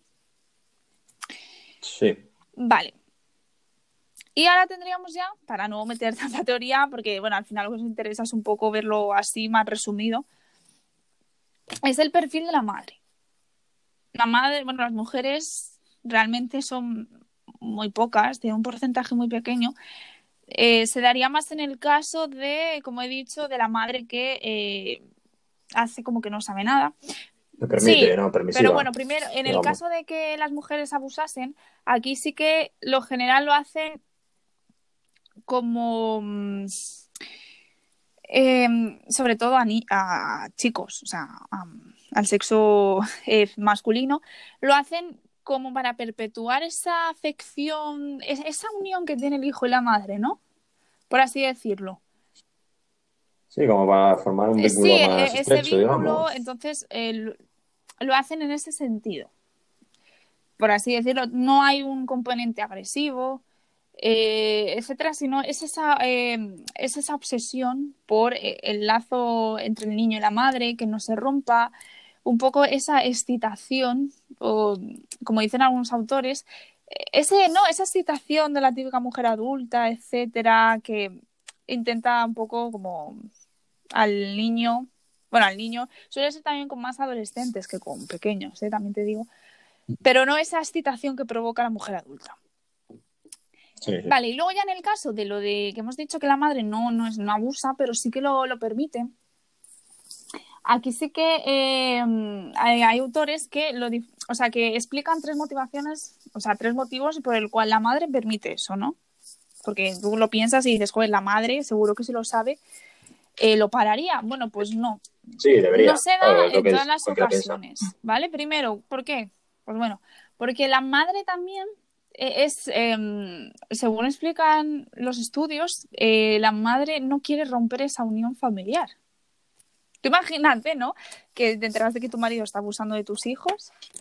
Entonces, claro, ahí, ahí va a haber una desestructuración familiar, evidentemente, a tu marido se lo van a llevar mm, preso. Entonces, claro, eh, la estructura familiar va a desaparecer, esa unión va a desaparecer. Entonces, es esa... Mm, no, incluso luego también el, impacto social de las personas que conocen. Eh, por eso, entonces, eh, la mujer sí que es verdad que este tipo de mujer ha tenido una historia de fracasos emocionales, rupturas, etcétera, que cuando por fin ha conseguido esa eh, unión, pues ese vínculo familiar, eh, pues no quiere romperlo, entonces lo permite.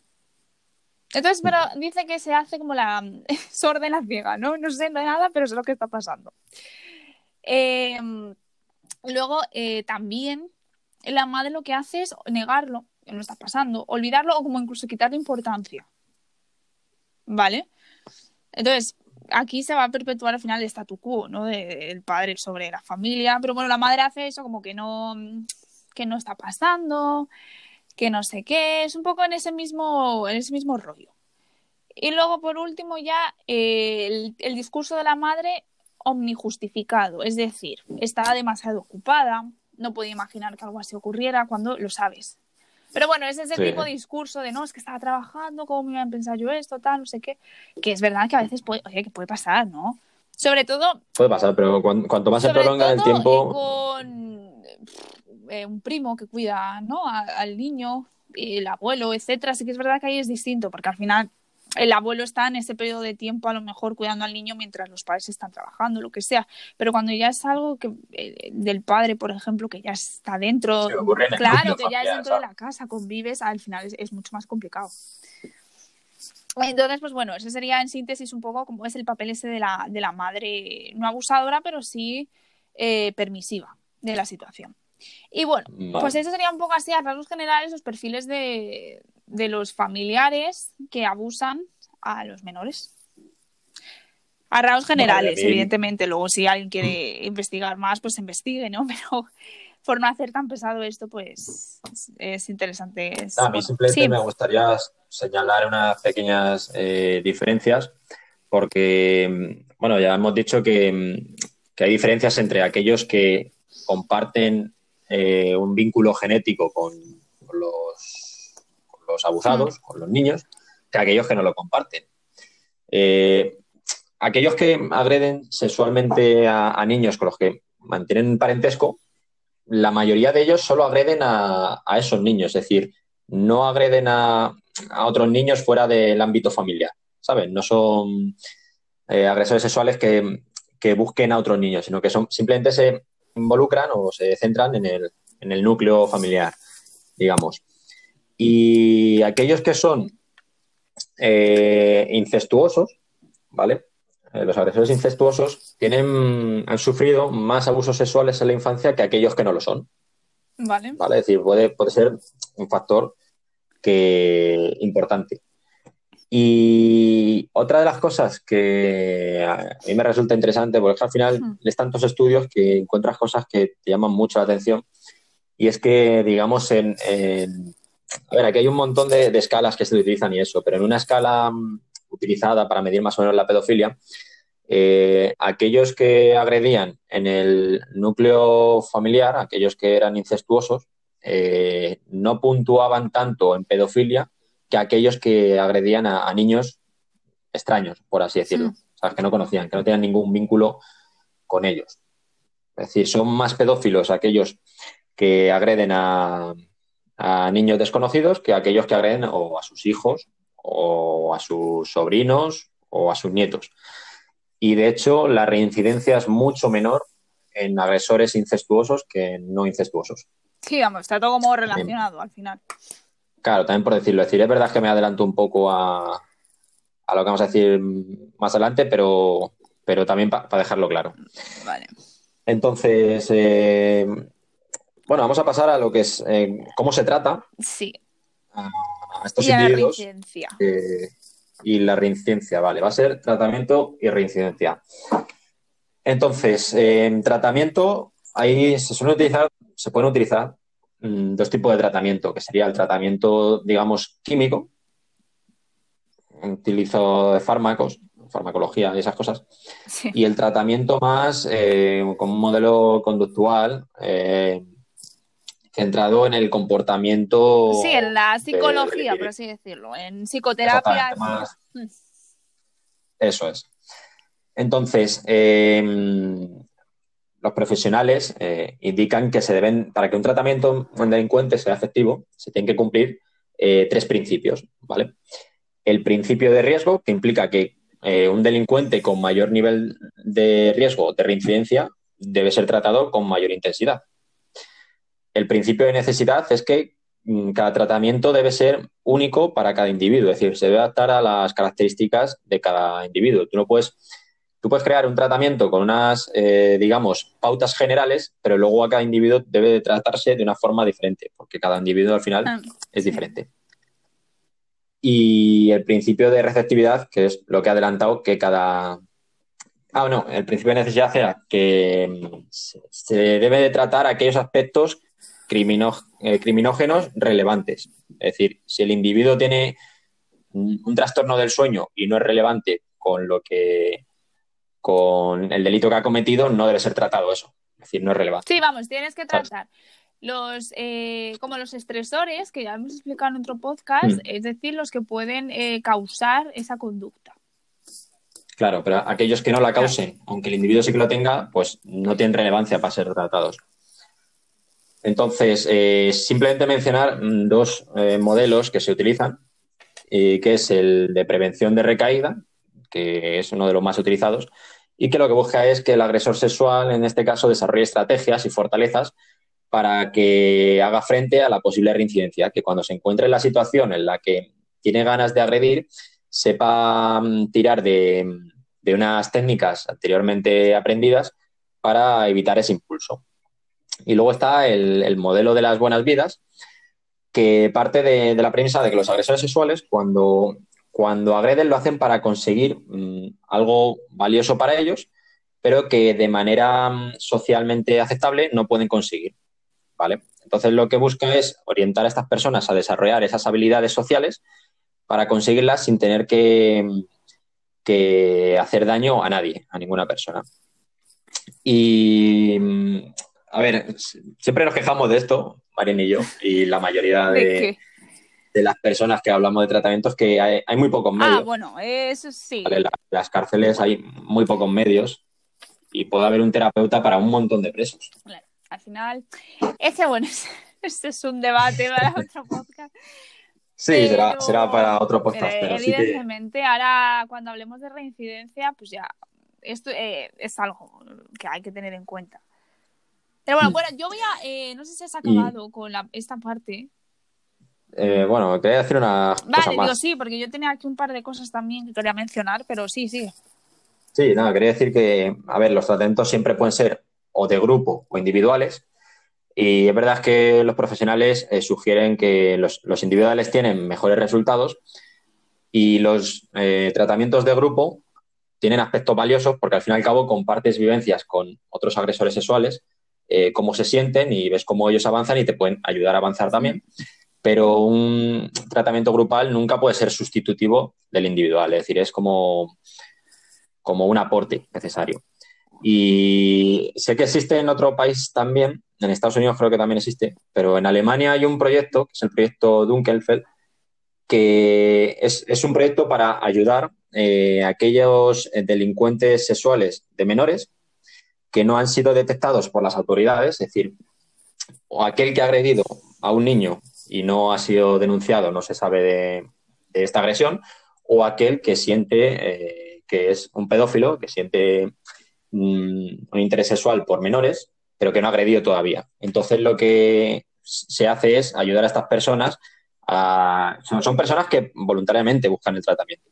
Es decir, pueden haber agredido a un niño y ellos voluntariamente saben que lo han hecho mal, buscan un tratamiento porque no quieren que vuelva a ocurrir. Sí, pero eso no es lo normal sí, no es lo normal, pero está, pero está bien que, estén estos programas porque hay algunos que nunca han, que no han agredido, no entienden por qué se sienten sexualmente atraídos por niños y, claro, tú imagínate en una sociedad donde eso está eh, obviamente criminalizado y está una persona que diga eso va a estar estigmatizada. Entonces, está bien que existan estos programas Ah.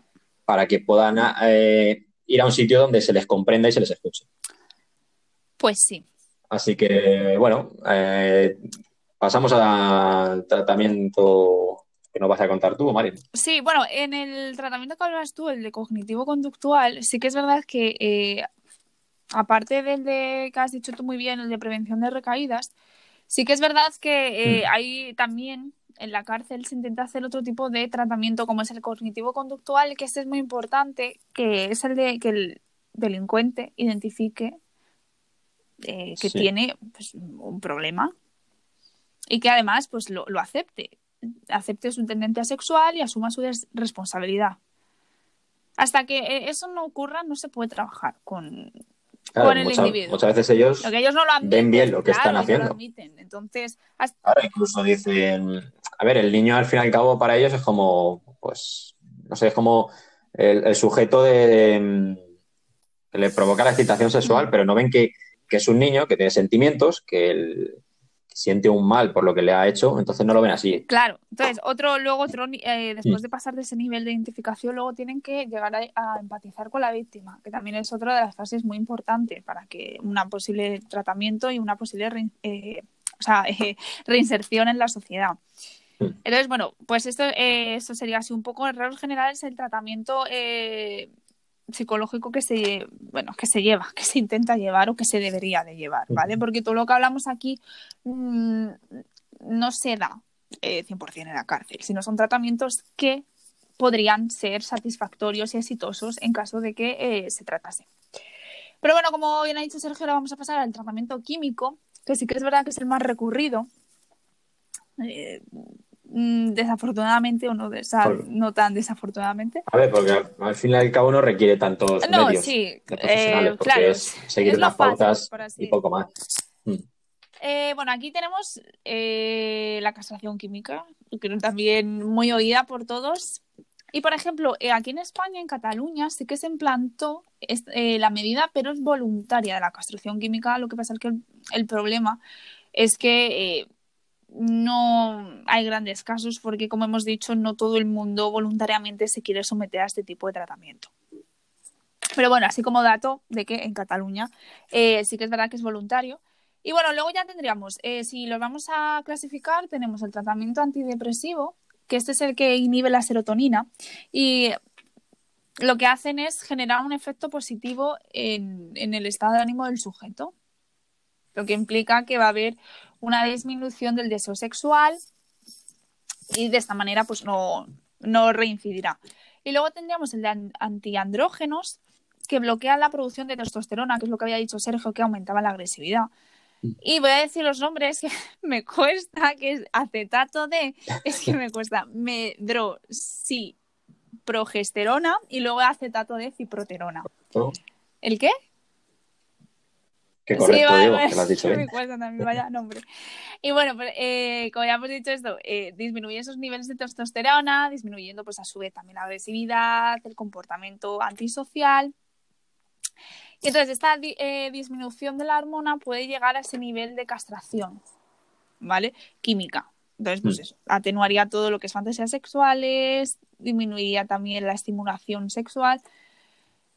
Pero sí que es verdad que eh, hay, inco- no inconvenientes, pero sí que es verdad que también si hay una inhibición de, de estas fantasías, sí que eh, puede el sujeto tener algún episodio de crisis.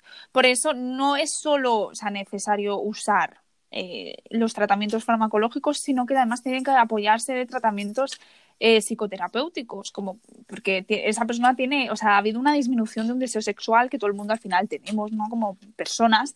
Entonces, claro, tú imagínate, entonces eso le produce una crisis a la persona, estados de ansiedad que al final tienen que ayudarse también con la terapia. Ah, No, y que hay- además hay algunos tratamientos de estos que son muy invasivos también. y que, por ejemplo, la medroxiprogesterona está relacionada con un riesgo a que se produzca una embolia pulmonar, por sí, ejemplo. vamos, que no Es decir, es todo Hay que tener cuidado con... que al final eh, son fármacos. Y fármacos duros para conseguir eso, para inhibir la excitación sexual y al final la castración química. Entonces, fin- es algo duro. O sea, es duro. Claro, porque es que eh, eh, A ver, considero, por ejemplo, que mm, eh, los tratamientos, como hemos dicho, más eh, psicológicos, más cognitivos, eh, son, digamos, más útiles o se pueden aplicar mejor a aquellos agresores sexuales de niños que no tienen una parafilia, ¿vale? Que no sufren de una parafilia por pedofilia, por Hmm. ejemplo. Porque el caso de la parafilia, de- o de la pedofilia en este caso, no. Por mucho que tú cognitivamente, mm, digamos, intentes dirigir al individuo a que su, lo que está haciendo está mal, él no tiene un problema con su actitud, sino que es que su gusto sexual, su excitación sexual es esa, y entonces tú lo que buscas es disminuir, digamos, en este caso, la excitación sexual hacia ese foco concreto, ¿vale? Es decir, tú no puedes cambiarle eh, el pensamiento y decir, no, que ahora te sientas atraído por, Claro, por adultos en vez de por niños. hay- Entonces aquí sí claro, que veo que hay que tener más claro útil. es que, o sea, eh, cuando se hacen todas estas terapias cognitivas, conductuales, no se intenta que el individuo, o sea, es que su orientación sexual es esa. Entonces tú no puedes cambiar eso, Sí. es como si a mí, a mí me gustan los hombres y me intentas cambiar eso, o a un, ¿no? a un homosexual, intentas Mira, que reprima sería- ¿no? eso de, oye, no te pueden gustar los hombres, o si es una mujer no te pueden gustar. Sería como, como lo que tanto causa, digamos, enfado en la sociedad cuando se habla de las terapias de reconversión de Sí, homosexuales. Pues sería, cosa que- claro, pero digo, sería al fin y al cabo Claro, lo mismo, sí, que tú quieres, que tú no puedes por la, por la fuerza cambiar, digamos, claro, obviamente la gente es que no entiende que la pedofilia no la, no la llegaría a entender como una orientación sexual, entonces se piensan que sí que podrías llegar a cambiarlo, o sea, que simplemente aquel que es pedófilo es pedófilo siempre, Sí, ¿vale?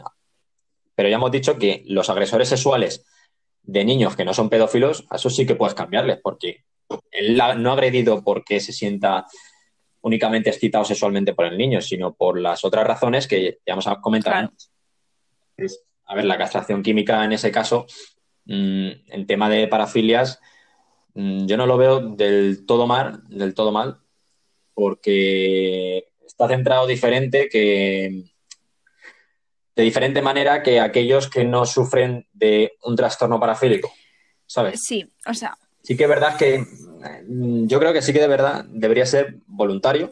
Pero es que Vale. al final, o sea, yo, o sea, es que yo soy súper pro reinserción, pro tratamiento, o sea, pero claro, al final, si es, ¿en qué casos? Porque si al final es voluntario, ¿tú crees? Mira, Ya. lo que he dicho, ¿no? Del caso en Cataluña se implantó y no ha habido grandes resultados porque, o sea, cuesta reconocerlo y además someterte a esa, eh, pues que es una brutalidad de, de químicos en tu cuerpo y entonces, claro, eh, que sea voluntario, yo no sé, depende de casos. Te quiero, por ejemplo, el garabito, más de 200 niños, eh, ahí lo pondrías obligatorio. Ya es, es un caso muy bueno, extremo, sí, ¿sabes? pero pasa. Y ya estás Pero- hablando de que es un sádico Bueno, pero sexual, pasa. de que es pedófilo, de que es, es un asesino, no sé. Eh, sí que es verdad que es un tema complicado porque al fin y al cabo hay mucho conflicto ético. Ahí la ética entra en juego. Y yo qué sé, si es que hay mucha gente que directamente Sí, mataría a los bueno, agresores sexuales. También te bueno, digo, ¿sabes? ahí no vamos a entrar. Pero yendo. Pero Ya. es que, claro, a ver, son temas que tienes que vivirlos desde dentro. También el problema, eh, yo sí que eh, combinaría la castración química, eh, a lo mejor no tan severa, pero sí la combinaría con, eh, evidentemente, terapia psicológica. ¿Qué pasa? Pues que es que no podemos pretender algo si no ponemos los medios. No sé si me entiende o si me entiende la gente. Es que lo que pasa con la reinserción. Nos quejamos de cuando mm, sale un delincuente asesino, eh, sexual, lo que sea. Cuando Evidentemente. Entonces, ¿tú cómo pretendes que esa persona no reincida si tú no pones los medios para eh, que no reincida? Y yo hablo del caso de España. ¿vale? Por ejemplo, eh, que porque en la Constitución pone que eh, somos un Estado en, en el cual Sí. o sea, eh, la prisión es resocializadora y reinsertora. Otros casos, por ejemplo, Estados Unidos no. Entonces, vale, dependiendo de cada estado, pero si somos una, o sea, un estado reinsertor, mm, ¿cómo pones un psicólogo para 300 presos? ¿Cómo se come eso? O sea, no sé si me entendéis. Habría que fijarse en, países donde yo siempre, en, caso, en estos casos, yo siempre digo Canadá, porque tienen muy buenos programas de, tratamiento de agresiones sexuales. Bueno, y yo hice Canadá de, tratamiento de reinserción, también de reinserción de asesinos y de psicópatas, que lo dice en mi TFG. Bueno, es que Canadá es, lo mejor. ¿eh? Todo ya está. A, Canadá ya está. no, pero en serio. Y mira que Estados Unidos Estados Unidos tiene también programas muy buenos. Lo que pasa es que la cárcel ya de por sí eh, tú haces eso, eh, pena de Pero sí que es verdad que tiene programas muy buenos. Pero, pero es. Pero yo por los documentales que he visto, casos así, al final es muy, muy castigadora. Pues tú entras y ya está, te mueres, te pudres ahí, y eres lo que eres y ya está. Que luego tendrá, ¿no? Pero al final, pero no es un, un principio ni un derecho, como al final es el de, el de España. Pero bueno, en fin, porque nos ponemos, ya hablaremos de estas cosas en un debate. que yo tengo otro día hablar de la cárcel, de la prisión permanente revisable, todo esto, porque si no nos enrollamos. Entonces, vamos a ir ya eh, un poco al último punto. A reincidencia, sí, vamos a dar datos de reincidencia. Bueno, eh, y bueno, sí, empiezo. Eh, yo voy a empezar un poco con agresiones sexuales en general, ¿vale? Eh, porque al final todos se engloban un poco en lo mismo. Y eh, sorprendentemente, que mucha gente no lo cree, los agresores sexuales son de la población reclusa que menor porcentaje de reincidencia tiene. ¿Vale? Esto se ve con muchos estudios. Por ejemplo, eh, en un estudio que se hizo en 2008 se revisaron, bueno, hicieron 50 estudios, ¿vale? De agresores sexuales jóvenes ¿vale? Hay varios, pero bueno, eh, que incluían 3.000, más de 3.000 participantes y en un periodo de 10 años, ¿vale? Esto de como después de la cárcel. Entonces, la tasa de reincidencia general, porque hay que distinguir entre el, el, ¿vale? O sea, a mí me han metido por delincuencia sexual, pero luego yo cuando salgo a la calle puedo robar o puedo volver a delinquir sexualmente puedes reincidir por, el, mismo, delito. La misma tipología delictiva o por otra. Por ejemplo, eh, los que reincidieron, o sea, la reincidencia general, es decir, cualquier tipo de delito fue del 53, pero la reincidencia sexual fue el del 12%. Entonces, eh, claro, o sea, ¿y, ¿y, esto por qué? ¿No? Si hemos dicho que al final hay, hay un problema de, que, de, o sea, de que no se puede controlar los impulsos, etcétera, ¿cómo aunque no todo es así, ¿no? También muchas veces son conductas antisociales, pero ¿cómo se llega a esto? Bueno, primero tenemos también que tener en cuenta que cada mm, factor individualizador eh, cuenta, es decir, cada individuo es un mundo. Entonces, sí que es verdad que recoge una tabla, lo voy a hacer muy rápidamente porque tampoco quiero meter mucha tralla, pero eh, de predictores de descriptivos en reincidentes y no reincidentes. Por ejemplo, voy a poner así varios ejemplos. Eh, el perfil del no reincidente, por ejemplo, si el primer delito sexual es condenado con 34 años, es menos probable que reincida que si eh, la persona es condenada con 25 años. También, sí, también cuenta, sí, son variables. También cuenta, por ejemplo, el no reincidente si es condenado por uno o dos delitos, que si es condenado por cuatro o más delitos. También si tiene una carrera criminal previa de más o menos años.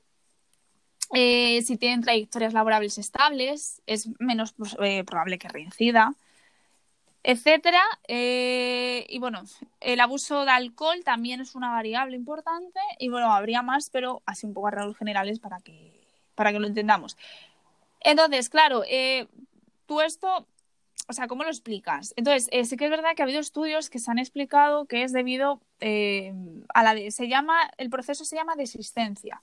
Son diversos factores, como la edad, como hemos dicho, o variables, como lo que llaman, a mí me gusta más llamarlos variables, para estudiarlos es edad, el matrimonio, el trabajo, expectativas, eh, la capacidad de desvincularse de grupos de referencia antisociales, es lo que hace que esa persona no reincida. Si tú tienes, tú sales, tienes una familia, eh, tienes probabilidades de trabajo, etcétera, pues ahí hay una disminución de probabilidad. Evidentemente, ¿no? De que reincidas o no. Y en este caso eh, se da eh, igualmente en agresores sexuales. ¿no? Pero sí que es verdad que, ya hago para acabar, eh, si queremos predecir la reincidencia, existe un instrumento que se usa mucho, no en España, como siempre. Yo cuando hablo, hablo de a nivel de anglosajón, ¿vale? O sea, el punto anglosajón. No, siempre suele ser en Estados Unidos, suele ser normalmente. Static 99, dime qué es ese. SVR 20. Uy, sí. sí, que es el, en español el manual de, valoración del riesgo de violencia, que está compuesto de 20 ítems, en los que, bueno, pues como el de psicopatía de GER, lo mismo estudian, ¿no? Depende de la puntuación de esos 20 ítems si es más probable o no que reincida.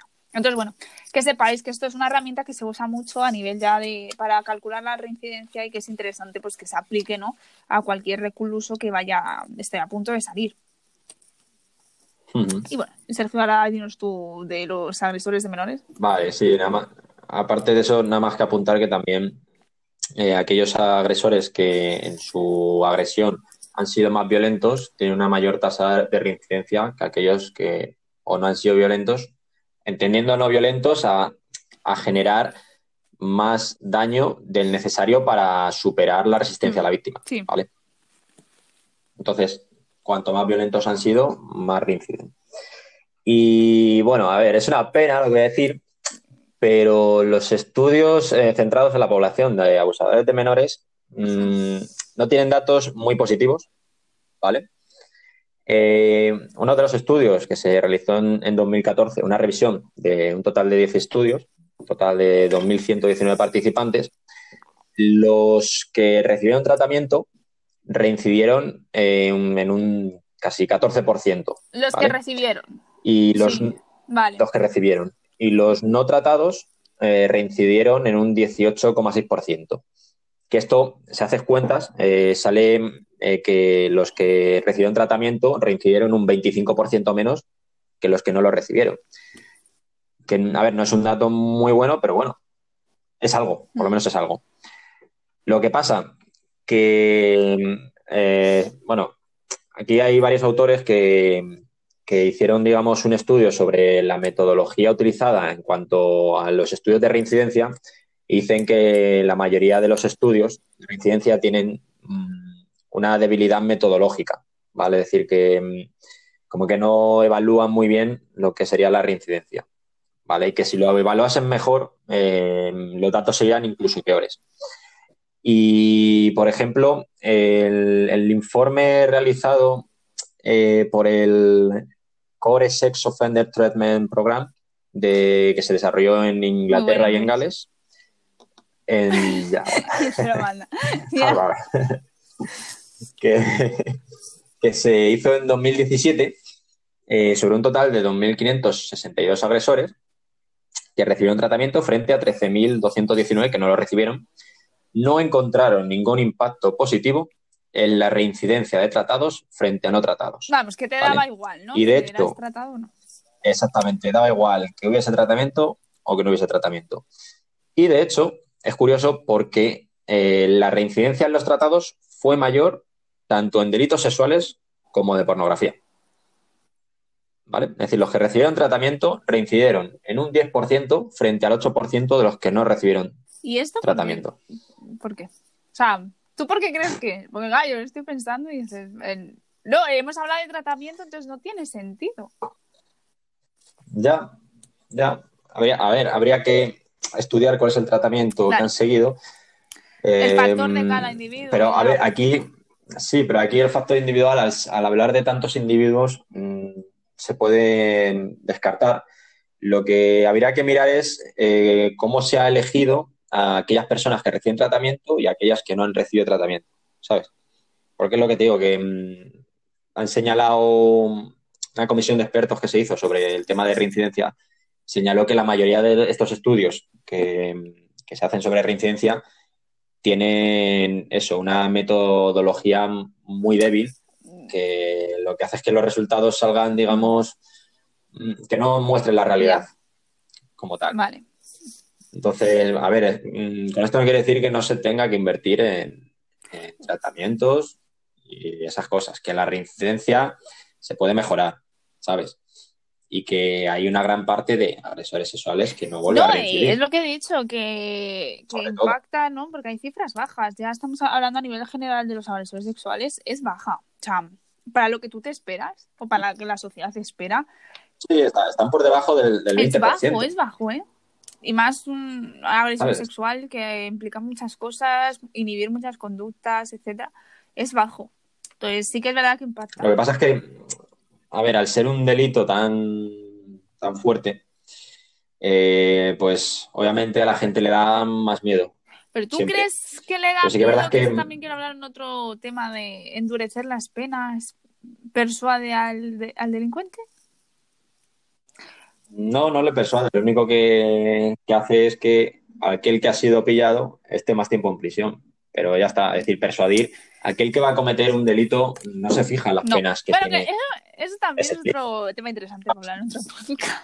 Que también tengo mucho que Sí, decir, que- yo como siempre no me callo, pero es interesante Sí, también. sí, sí. Así que vamos a ir ya al- a la última cuestión, que es un poco más eh, debate, que es eh, la ley Megan. Cuéntanos qué es la ley Megan. Mm. Sí, nada más que. A ver, la, la ley Megan en Estados Unidos eh, apareció y se, se puso en respuesta a la muerte de. Megan Kanka, que era una niña de siete años que fue asesinada en 1994 por un delincuente sexual que era reincidente, ¿vale? Y luego se vio que también en la zona en la que mm, estaba, vivía la chica había varios delincuentes sexuales, en plan que ya habían salido de, de prisión, es decir, ya habían cumplido su condena. Entonces, esta ley lo que exige a las autoridades policiales es hacer pública la información sobre delincuentes sexuales registrados. Eh, yo, yo me he metido eh, personalmente mm, eh, para, para ver cómo funciona la ley y sí que es verdad que tú tienes que poner eh, la calle en la que Sí. vives, el piso y todo esto, el número y todo eso, y a partir de ahí te da hasta un máximo, según he mirado yo, un máximo de 5 kilómetros a la redonda de agresores sexuales. Es decir, tú no puedes libremente coger y mirar la lista de agresores sexuales así, porque sí, y ver dónde No, vive ya, cada uno. ¿Vale? Entonces, eh, tú pones tu dirección y te pone cuáles están eh, a tu alrededor. Sí, ¿Qué pasa? Que, claro, a tu alrededor te va a poner eh, tu vecino no sé qué, es un agresor sexual, te pone la foto, te pone el nombre, apellidos, dónde vive, cuál ha sido el delito cometido, te pone un montón de información personal. Eh, no hay estudios que demuestren que, que esto haya, tenga un impacto, primero, positivo en el propio agresor sexual para reincorporarse a la sociedad yo tengo varias cosas que decir. Sí, acaba.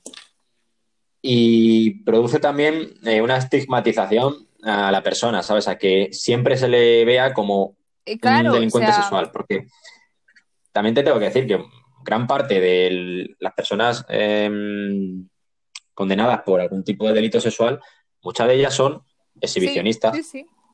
que no tienen, digamos, no es, no es un peligro como tal que te vaya a hacer algo, pero ya lo tienes ahí, ya le vas a estigmatizar, ¿sabes? A ver, yo, Eh, bueno, sí, dime. yo es que, a ver, ni quiero ir ni por un lado ni por el otro. Ha sido un poco a lo mejor mi explicación un poco ambigua, pero mm, es que, a ver, yo, yo me pongo en, la en las dos posiciones, ¿no? Primero me pongo en la posición del delincuente porque al final estamos creando, eh, estamos perpetuando el etiquetamiento. ¿No? Esa persona, vale, ha hecho lo que ha hecho, ha salido. Entonces, tampoco damos la opción a la persona que se reinserte en la sociedad. No, al final está etiquetada, está ya en todos lados, aparte de, el, evidentemente, el expediente criminal que se le queda, que eso luego hay en contratos laborales, etcétera, eso sale. Pero sí que es verdad, ¿no? Que si tú te quieres reinsertar en un nuevo barrio, conocer nueva gente, o casarte, etcétera, sí que es verdad que ese etiquetamiento está. Eh, te señala la gente, tu vecino de al lado sabes que lo que has hecho, ¿no? Pero por otro lado me pongo en la posición, ¿no? De, imagínate que me entero de que, claro, yo imagínate de una que madre. me entero de que mi vecino de enfrente eh, es agresor sexual. Por ejemplo, esto me recuerda al caso de aquí en España, el de Laura Luelmo, aunque en este caso no era una menor, era una chica Mm. joven, en plan, veintitantos años, que la, ma- la, bueno, la, la violó el asesino, el, el vecino de enfrente, ¿verdad que era? ¿No? El que vivía... Eh, Sí, sí, vivía con... Laura Luelmo era el chicle, ¿no? No, esa es Diana que... O No, Laura Luelmo es- es la profesora... No, Vale, no, la- Sí, sí, sí, la que profesora le- que el Sí, Montoya. Eh, Montoya entonces, claro, em, ahí al fin, él era un agresor sexual, ahí está en la cárcel, etcétera. Entonces, en este tipo, claro, ella no lo sabía, entonces la es prevenida. ¿no? Entonces, en este tipo de casos yo sí que se podía haber evitado, ¿no? A lo mejor que esta chica hubiese muerto. Pero claro, es que es, es, tan complicada a veces estas cosas y sobre todo... A ver, lo único que hace es que te... Es muy complicada porque eh, yo, yo quiero ponerme en los dos extremos y seguro que si yo me entero, quiero saber, ¿no? Si el que tengo al lado, el vecino que tengo al lado, pues es un agresor. Claro, pues si tú tienes, si tú tienes niños y te enteras de que no sé qué hombre eh, es un agresor sexual condenado por abusar de algún menor, eh, claro, o sea, yo entiendo que se tenga que saber, pero a lo mejor de, de, otra forma, no lo sé, no lo sé.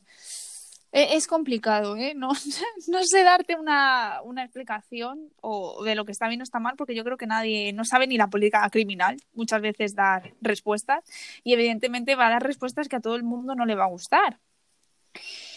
Entonces, claro, evidentemente. Entonces, por ejemplo, en España no tenemos esta ley, Megan, evidentemente, pero sí que tenemos el registro del certificado de delitos sexuales, que es, eh, te lo piden, por ejemplo, si vas a trabajar en un colegio o vas a trabajar con niños en entidades públicas o privadas, mm. sí que es verdad que te lo piden. Yo, por ejemplo, cuando hice las prácticas de la asociación con los niños, sí que tuve que ir al registro a que me diesen el certificado de que no tenía delitos sexuales. Ahí lo entiendo, porque ahí vas a trabajar con niños, ¿no? Y entiendo que ese tipo de caso lo, ¿no? lo, lo tengas que presentar. Tú, tú, si sabes que te van a pedir eso, pues tú directamente no buscas ese trabajo. bueno, no... Pero, a ver, obviamente, si te van a pedir un S y tú tienes delitos No, pero bueno, que es, un, es la forma pues, aquí que tenemos en España para ver un poco, que yo ahí entiendo que en ese tipo de casos, evidentemente, ¿no? Pero hasta qué punto esta ley Megan eh, puede crear un malestar. Claro, efectiva, no es, porque además yo estuve mirando y hay estudios que dicen que es que al final crea un coste y que realmente no tiene un impacto positivo a nivel de que, de que el delincuente se va a inhibir de cometer las conductas, o sea, que sigue pasando igual. Entonces, hay que yo pienso igual que, el agresor sexual. ¿De qué te sirve? A ver, el agresor sexual, el que realmente va a volver a reincidir porque al fin y al cabo su conducta le, lleva a eso, va, a volver a hacerlo. Eh, por mucho que sus vecinos sepan que es un agresor sexual, al final va a buscar mm, la víctima, va a buscar el momento idóneo, la víctima idónea, y va a volver a pues agredir. Que luego a lo mejor es más fácil pillarle porque dices, mm, joder, sabemos dónde está cada uno de estos Sí, pero ya el daño lo ha hecho. ¿Sabes? Pero el daño ya, lo ha hecho, que lo que se quiere evitar es que se produzca ese daño. Pues sí. Pues nada. Así que nada, y, para terminar solo quería decir que me, pareció interesante viendo Mentes Criminales el otro día, y es que existe el, se llama Miracle Village, que es un pueblo que tiene 200 personas, 200 habitantes, de los cuales 100 de ellos son eh, agresores sexuales que ya han cumplido con su condena. Y es como una forma de ellos mismos crear una comunidad en las que no van a ser estigmatizados y en las que pueden vivir, digamos, eh, libremente, entre comillas, vivir sin que, claro, sin que la gente le... No, pero es como que viven ellos más tranquilos porque no les van a mirar raro, no, no les van a señalar eh, y esas cosas. Es como que pueden estar apartados, pero, no se puede buscar eso tampoco. Para la reinserción y volver a resocializarse con otra gente, etcétera al final es eso, los apartas como a una isla desierta y un poco de, bueno, hay todo, ¿no? Para allá y, no molestéis. Entonces, bueno, es un... Yo creo que todos los temas que hablamos de cualquier tipo de delito eh, te, da, te deja que pensar. Evidentemente es muy, muy complicado eh, tanto respaldar al delincuente que mucha gente está en contra y pero bueno, hay que un poco que estudiarlo. Tampoco se puede hablar desde la ignorancia porque es muy fácil o desde los medios de comunicación hay que ver las... Sí, no, escuchéis a los medios de comunicación, por favor. La realidad de las cosas. También es muy difícil muchas veces proteger a la víctima al 100%. Entonces, eh, la ley, o sea, la política criminal al final es muy complicada que se adapte a, todo el mundo y a todos los gustos. Entonces, bueno, pues es un poco... Y sobre todo, recordad que lo que sale en televisión es una pequeña fracción de la realidad los criminólogos de los medios lo encuentran, pero es muy, es muy engañosa. O sea, no. Es que, no, es que cada vez que sale un caso de, de un agresor sexual que encima era reincidente, pues todo el mundo ya se hace la idea de, joder, es que encima es reincidente, es que todo reincide, no sé qué. Y tú cuando le dices a una persona, escúchame, la tasa de reincidencia en agresores sexuales no baja del la 20%. creen, no dice, eso es mentira, total. porque tú ves un montón de casos Que en no la tele y digo, pero es que la tele solo te muestra Sí, los que reinciden, ¿sabes? Los que no reinciden no te los muestran. igual que asesinos, no- eh, la tele no sale todos los días un asesinato. Te quiero decir, salen los tres más mediáticos del año y, y no todos los años se dan ese tipo de asesinatos. Vamos a ver un poco, ¿sabes? También de, de cabeza, No. de lo que vemos, vamos a Vamos a ver informarnos que- bien, no, no solo ver que el sensacionalismo. Hay- en España hay cerca de 300 eh, homicidios Eso eso al año, poco. más o menos. Ahora creo que es un, un poco, un poco menos. Es una tasa muy baja, la más baja de Europa. Estados Unidos y por ahí. Para- escúchame, hay, hay, hay países del norte que tienen una tasa Sí. superior. Pues, pues yo, Sí, sí. bueno, sí, Pero bueno, sí, ya lo ya veremos, ya lo veremos. Pues nada, momento. pues hasta aquí el podcast de hoy. Sí, esperemos que no se haga. Sé que ha quedado Sí. muy largo, pero es que es un Sí. tema muy, muy extenso. Y bueno, hay muchísimas más cosas eh, que no, evidentemente no podemos hablar, pero bueno, ya vosotros reflexionad, pensad y bueno, si os interesa el tema, como siempre sabéis que podéis buscar información y No, y a mí lo que me gustaría es para a lo mejor el próximo podcast eh, poder poner un algo de contacto por si alguien quiere algún tipo de información o tiene alguna duda, lo que sea, para que pueda contactar, ¿sabes? Para que diga, joder, pues me gustaría este estudio que me estás diciendo. sí, O vale, crea- Y que pudiese contactar y decirle, mira, yo te paso esto o sí, mira, te recomiendo esto. correo del podcast, ¿no? ¿Te parece? Vale, Así pues, que, sí, vale, pues para el estupendo. próximo podcast lo, lo tendréis. Y nada, pues muchas gracias por escucharnos y eh, esperamos que hayáis aprendido, aunque sea un poquito más, de la ciencia de la criminología. Eso es.